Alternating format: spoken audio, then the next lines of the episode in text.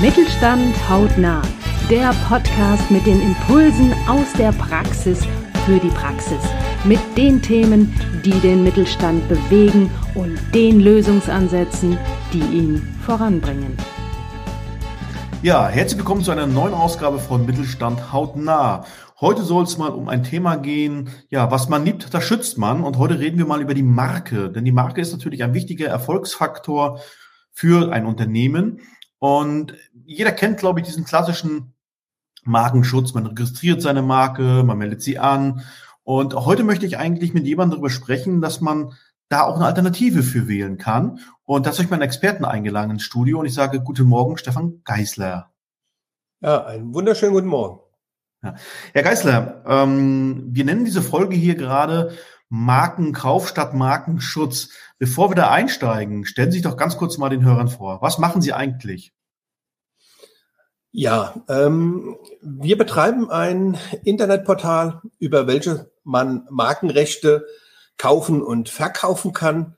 Ähm, in der heutigen Zeit gibt's für alles mögliche Portale. Immobilienportale sind bekannt, Autoportale sind bekannt.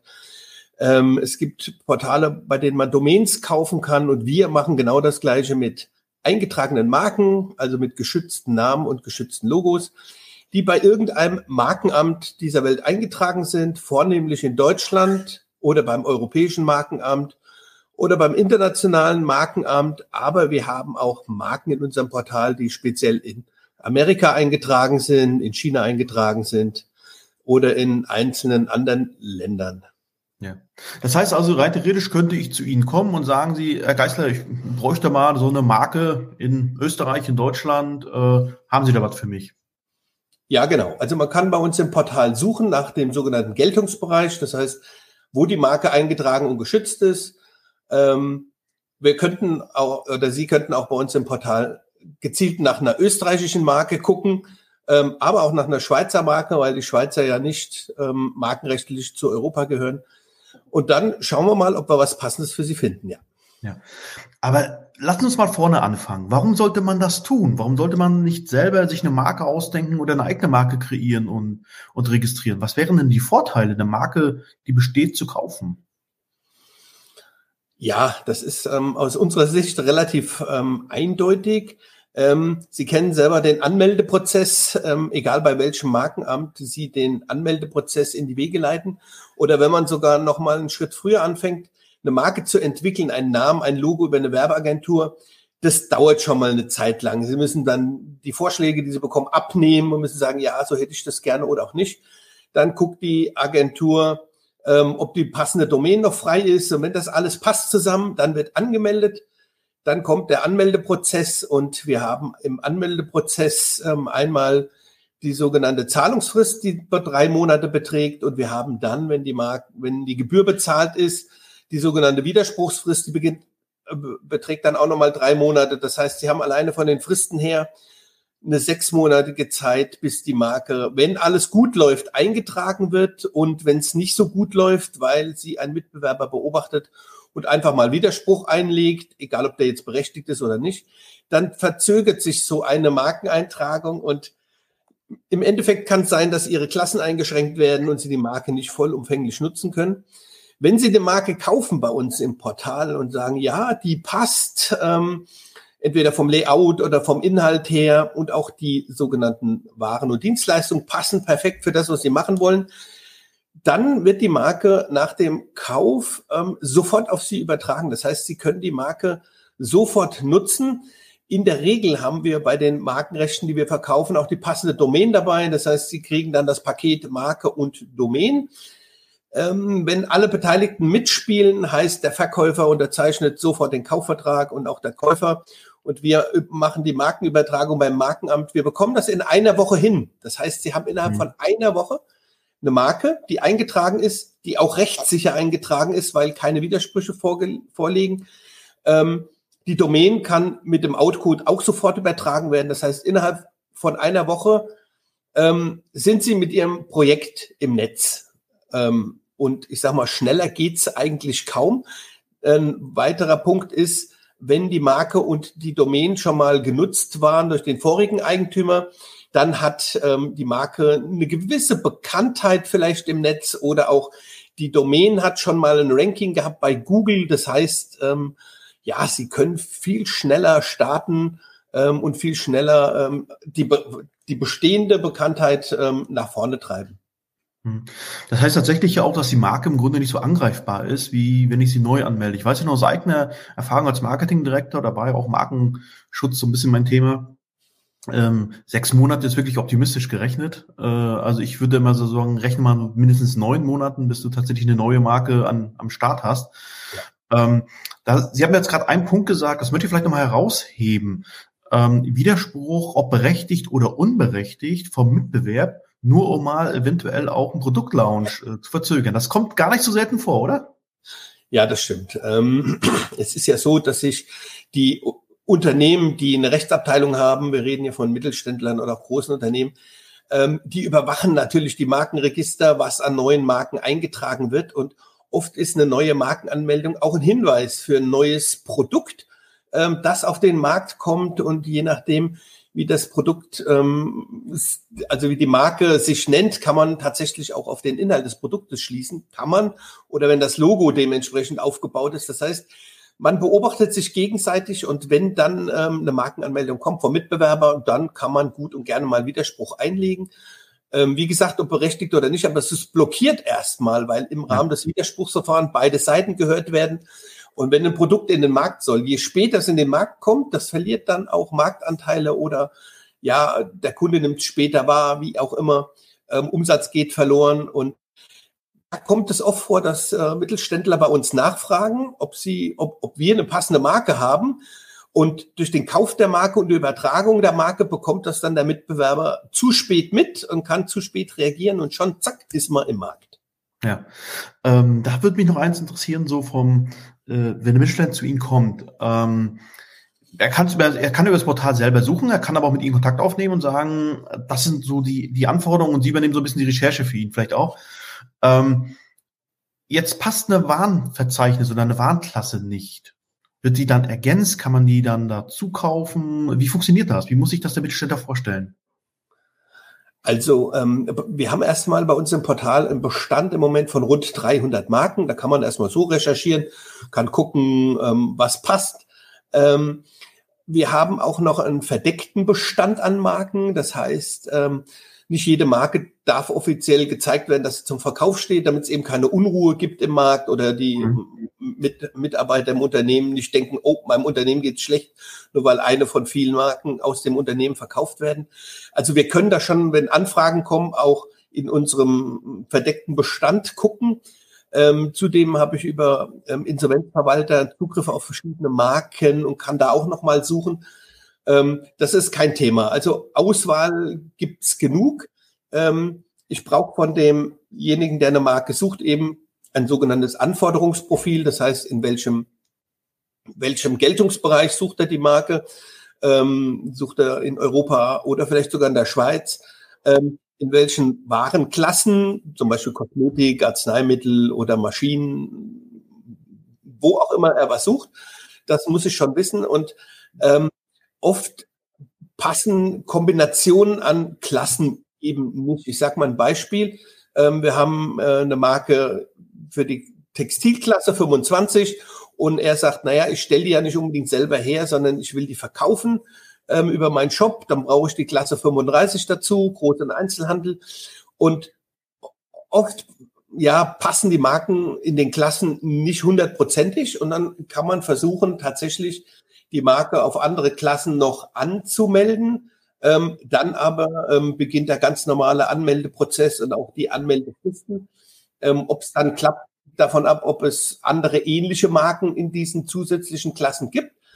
Aber das ist alles machbar. Also es kommt oft vor, gerade wenn ausländische Unternehmen, chinesische Unternehmen eine deutsche Marke kaufen, dann passt in der Regel nur eine Klasse. Aber wenn man mehrere Produkte verkaufen will, dann melden wir die anderen Klassen noch nach. In der Regel klappt das auch, ähm, aber es klappt auch nicht immer. Ja, muss man ja. auch sagen. Das, das ist dann ein Risiko, das man immer hat. Ähm, jetzt würde mich dann noch so interessieren, ähm, wir hatten mal im Vorgespräch, hatten Sie auch nur so zwei, drei Marken genannt, die durchaus bekannt waren, die auch in Ihrem Portfolio waren. Ähm, Ich weiß nicht, können Sie da uns mal so, so ein Beispiel nennen von so einer traditionsreichen Marke, die im Grunde jetzt dadurch weiterlebt?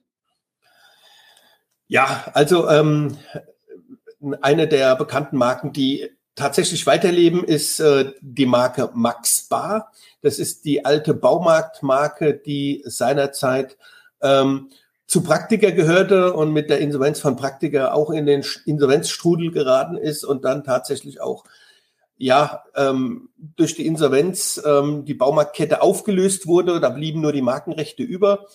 Ähm, und dann haben wir die Markenrechte bekommen vom Insolvenzverwalter ähm, und haben die Marke tatsächlich verkaufen können ähm, an ein chinesisches Unternehmen.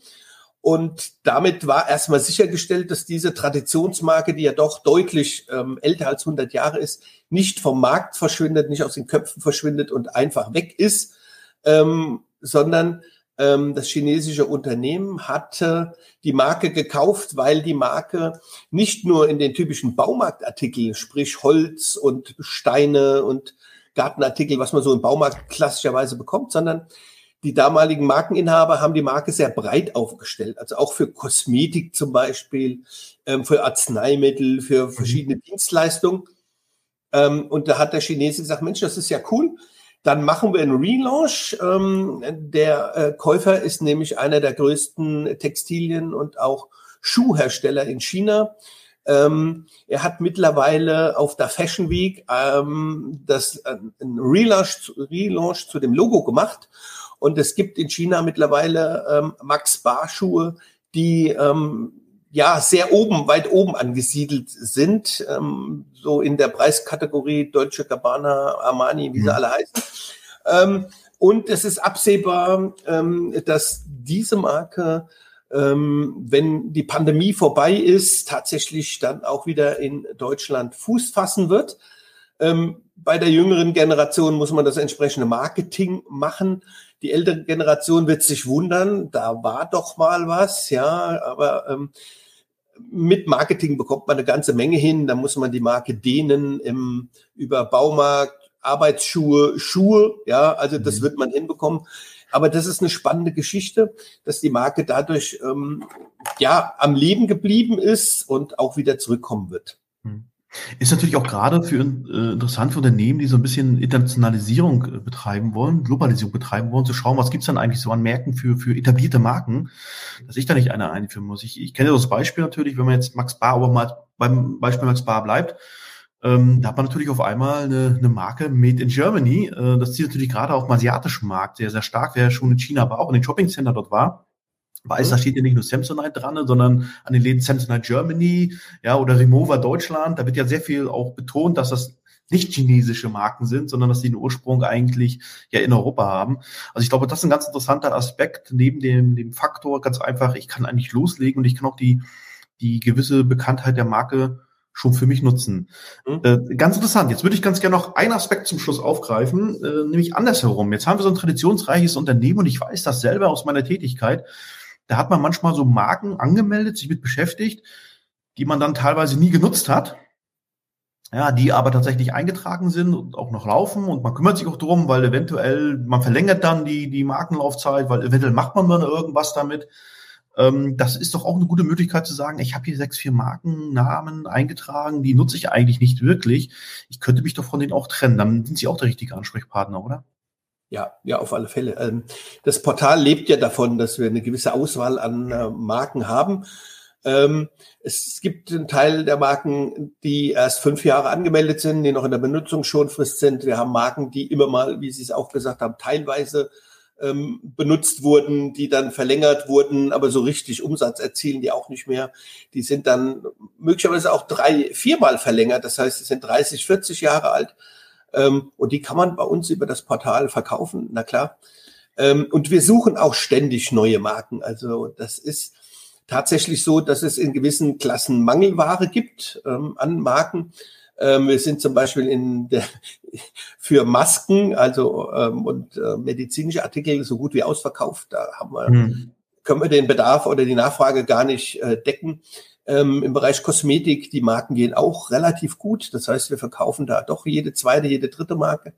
Es gibt andere Bereiche, ähm, da verkaufen wir vielleicht nur jede achte oder zehnte Marke. Und dann gibt es auch die klassischen Ladenhüterklassen, sage ich immer. Ähm, da ist eben keine Nachfrage da, aber das ist so halt der Markt, ja. Es mhm. gibt Marken, die gehen besser, es gibt Marken, die gehen schlechter. Ähm, und was man vielleicht von der Preisgestaltung sagen äh, muss oder darf, ähm, durch die Pandemie haben natürlich die ähm, Online-Shops gewaltig zugenommen. Das heißt, jeder, der eine Idee für ein Produkt hatte, hat gesagt, oh, mache ich einen Online-Shop. Ähm, und wenn man mit so einem Online-Shop zum Beispiel bei Amazon verkaufen will, kann man verschiedene Vorteile haben, wenn man eine Marke mitbringt. Wenn man sagt, ja, ich habe hier eine Marke, ähm, ich habe gerade heute Morgen wieder eine Mail gekriegt, da hat mich Amazon angeschrieben, hat gesagt, hey, ähm, eröffne doch einen Shop und wenn du dann kaufst und verkaufst, kriegst du, ähm, wenn du eine Marke angemeldet hast, Markeninhaber bist, nochmal fünf oder zehn Prozent extra auf Käufe und auf, dein, auf die Shopgebühr. Das heißt, ähm, wir haben deutlich gemerkt in den letzten zwei Jahren, dass eben Marken, die relativ günstig verkauft werden, von den Shopbetreibern gekauft werden, die eben damit ähm, die Marke haben, ähm, um eben erfolgreich einen Shop bei Amazon zu betreiben. Das heißt auch hier ähm, Marken, die relativ günstig zu haben sind, das heißt in der Preisklasse bis zu 5.000, 6.000 Euro. Ähm, wenn einem das reicht für seine liegen gebliebene Marke, dann ähm, gibt es also eine sehr hohe Wahrscheinlichkeit, dass die tatsächlich über, über unseren Job relativ schnell verkauft ist. Ja. Vielleicht noch abrunden, weil wir gerade auch über ein bisschen Geld gesprochen haben. Wenn ich jetzt sage, ich stehe vor der Überlegung, äh, eine Marke selber anzumelden und zu schützen, manchmal wird man da auch nicht umherkommen, muss man ja auch ganz klar sagen, ne? Ähm, oder eine äh, zu kaufen. Habe ich da auch einen preislichen Vorteil oder bewegt sich das etwa auf demselben Level? Können Sie das sagen? Also das hängt natürlich davon ab, wo die Marke angemeldet wird, weil wir haben in Deutschland, wenn man nur drei Klassen nimmt, 300 Euro reine Gebühr und wenn man das mit Europa vergleicht, hat man für die drei Klassen 1050 Euro an Gebühr. Wenn man die Anmeldung über eine Kanzlei macht ähm, und eine renommierte Kanzlei oder durchschnittlich egal, ähm, die nehmen dann auch zwischen 300 und 500 Euro. Ähm, dann kann man sich ausrechnen, was da schon mal zusammenkommt. Und wenn das Ganze in einem Widerspruchsverfahren mündet ähm, oder eine andere ähm, ältere Marke sagt, Mensch, in den Klassen will ich das aber nicht. Wir machen eine Teillöschung. Immer wenn Anwälte beteiligt sind, die zu Recht damit auch Geld verdienen, dann wird so eine Markenanmeldung entsprechend teuer. Das heißt, zwei, drei oder 5.000 Euro sind für eine Markenanmeldung dann durchaus drin. Zwar nicht die Regel, es geht deutlich günstiger, wenn alles glatt läuft, aber das kann durchaus so sein. Und für den Betrag bekommen Sie bei uns auch locker eine Marke. Wir haben also Markenrechte, die kriegen Sie für 2000 Euro mit passender Domain dazu. Ja, also mhm. das ja. Man darf, glaube ich, auch nicht die Recherche bei Markenanmeldung im Vorfeld. Ich weiß es noch aus meiner Zeit als Marketingdirektor. Ähm, du musst natürlich auch eine gute Recherche im Vorfeld betreiben, bevor du irgendwo eine Anmeldung machst. Ist es überhaupt anmeldungswürdig? Ne? Man kann ja auch nicht alles anmelden. Ja, mhm. gibt ja auch manchmal so Briefe, wo es heißt, äh, das Ding kannst du jetzt wirklich nicht anmelden. Ähm, und natürlich äh, gibt es da schon Marken, ist da schon was im Gang, ist was ähnliches, äh, kann das zu Widersprüchen führen. Also ich glaube, es ist auch ein wahnsinnig äh, zeitintensiver Faktor. Also aus meiner Erinnerung raus war das Anmelden über den Patentanwalt selber gar nicht der, der dicke Brocken der Rechnung, sondern eher die Recherche, die er da intensiv im Vorfeld ja. betreiben musste. Ja. Gut, dann wäre das ja im Grunde auch geklärt. Ähm, ja, Vielen, vielen Dank für diesen Einblick. Wir haben heute gesprochen über Markenschutz beziehungsweise über eine Alternative zum Markenschutz, nämlich den Markenkauf. Äh, mein Gesprächspartner war der Experte Stefan Geisler. Herr Geisler, vielen, vielen Dank. Und ich denke, wenn jetzt noch Fragen auftauchen, Ihre Kontaktdaten verlinken wir in den Show Notes. Und ich denke mal, Sie sind offen dafür Anfragen und Gespräche, wenn da noch Klärungsbedarf besteht oder jemand genauere Informationen haben möchte. Vielen Dank, dass Sie sich die Zeit genommen haben für uns. Ja, auch ich bedanke mich, dass ich das Thema Marke oder den Kauf einer Marke mal so präsentieren durfte. Vielen Dank. Weitere Impulse gefällig? Sehr gerne. Klicken Sie in weitere Folgen mit aktuellen Themen, die auch Sie betreffen. Eben Mittelstand. Haut nach.